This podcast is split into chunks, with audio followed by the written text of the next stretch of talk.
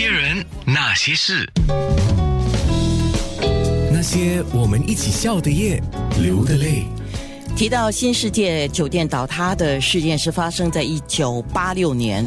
听众说，那个时候自己是一个中学生，对这个灾难，我想不只是中学生，各个不同阶层的人对这个灾难的感觉应该都是很震撼的，因为大家都觉得哈，怎么一栋建筑哈就会这样倒下来？时至今日，可能片段呃细节不是很记得，但是整体的那种震撼的感觉还是在的。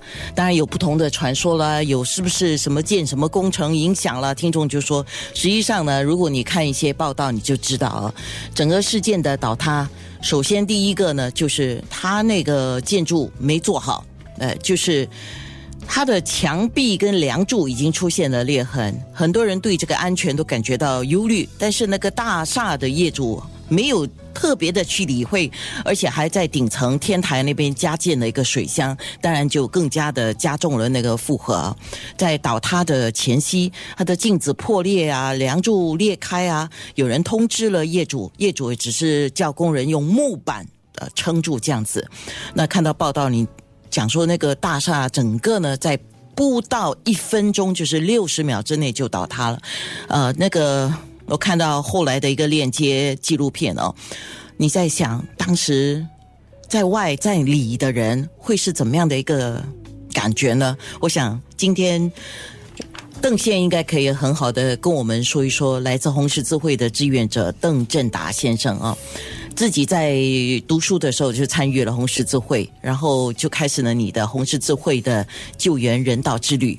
那首先先说一下这个新世界酒店倒塌的时候，那个时候是一九八六年，那个时候你三十几岁，你正当壮年。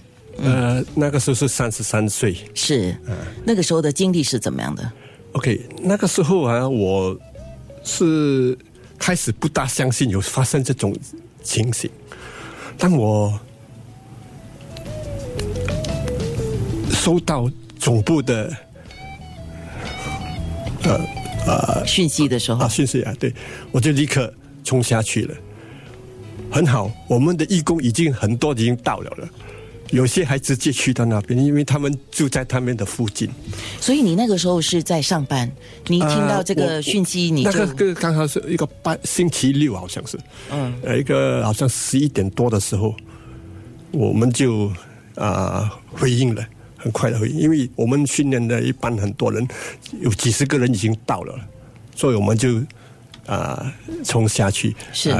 快点给他们啊啊救伤，嗯，跟嗯啊给他们呃这些叫精神社会支持服务，就就是说有人受伤的话，当然你们那个急救这是必要的，尤其是那些在啊面上啊啊救出来的先。把他是啊，急救先这样，在旁边的我看到纪录片里面，就是很多家人当然很焦虑，自己的亲人是就等于是是死是活了哈。对，嗯，其实我们还有很大批的呃呃义工，我们把他轮班的这样，呃，那一个礼拜啊，热夜的这样去做。嗯，那个时候我们训练很多了嘛，是是很多。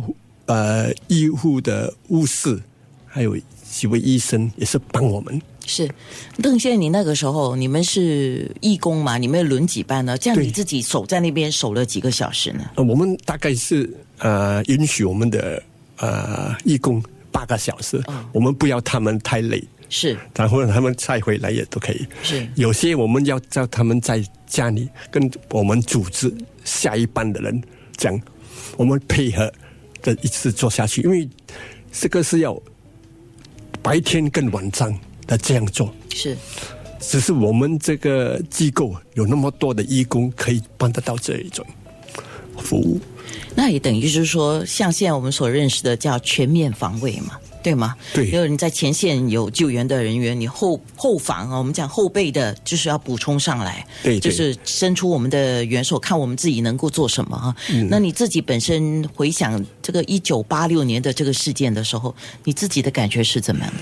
很好，我是觉得训练是最最重要的第一步。嗯，第二就是我们要心理准备。嗯，呃，就好像动兵啊，啊，养兵千日，用兵一时的，是这种精神呢可。是你身为一个救援人员，当然你自己的心理防卫这个是一定要做足了啊。可是你到现场的时候，你没有被那个灾难的现场影响到吗？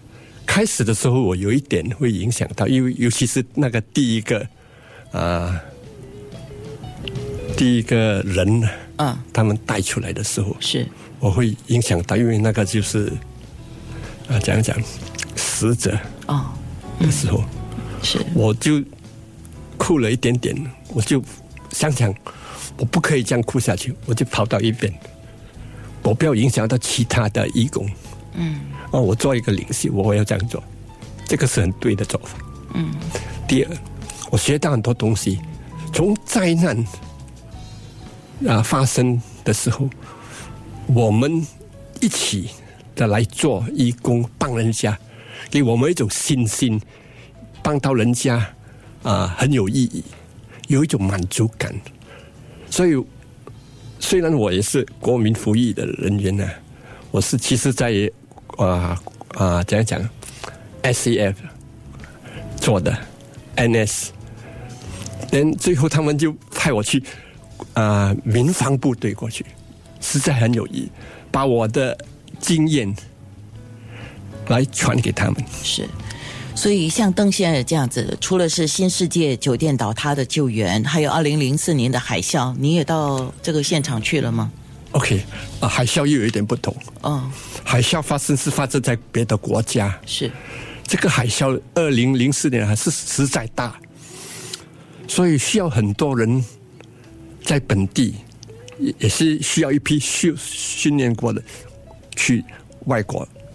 那个时候我刚好是这个名誉啊，讲讲名誉秘书啊，青年组的名誉秘书，我就扮演这个啊轻重的角色，就是把我们的那些义工组织起来，很快的啊，讲一讲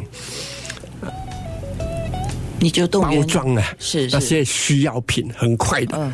包装起来啊啊，然后就把它很快的啊能够送到外国去。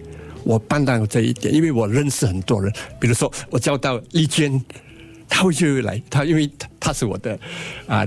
呃，队员队员的组长还是什么还有其他的朋友，所以很容易的做，因为我有这个叫做 influence，懂吗？那个时候啊对啊，最重要的是你有那个，等于是你们已经是一个团队，然后你们能你能够发动他们，然后大家是积极回应，这个是很重要了。对。像邓宪，你现在几岁？我想请问一下。现在今年我是六十六岁了，啊，我还在做，是对呀、我还在准备下下几批人。啊，就是先做培训，啊，嗯，因为很多时候是差不多下半年都会发生的了，地震啊，那种啊灾难，是好。的确，有听众刚刚回应了，就是说那天的确是一个星期六，而且是星期六的呃，应该是白天，我记得白天发生这个倒塌事件，大概十一点多左右这样啦，嗯啊，是。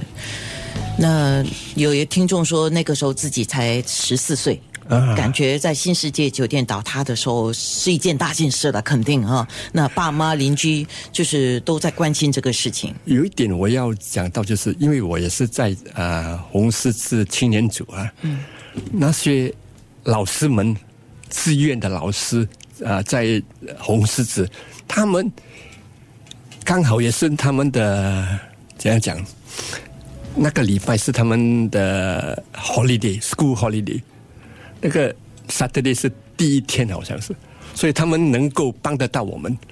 很好，补助我们的那些啊、义工，每天有些啊、大够，呃，就是啊，就他来补助我们，这样是，大概是按照文字上的资料是三月十五号早上十一点二十五分，不到一分钟的时间倒塌，就新世界酒店倒塌事件了啊。然后倒塌之后，当时大概是有三百人被困在瓦砾当中。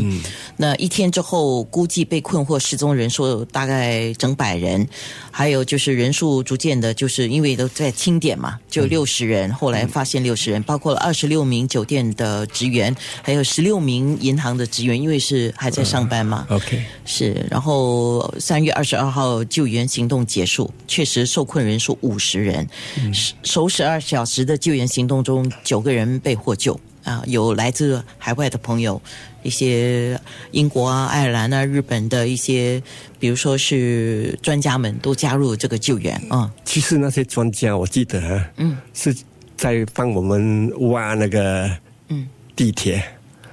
是那时候在建地铁啊，对，所以他们刚好有这个技巧，他在帮我们。是，还有很多呃公众也是帮在帮我们。对，他们送那些啊食物给他们，给我们，就是给救援人员。对，嗯，刚好是在那个啊，在那边那些电电务，他们的那些电也是开给我们休息，我们很感激他们。是，那五天的救援行动结束之后，十七个人获救，三十三人丧丧命啊。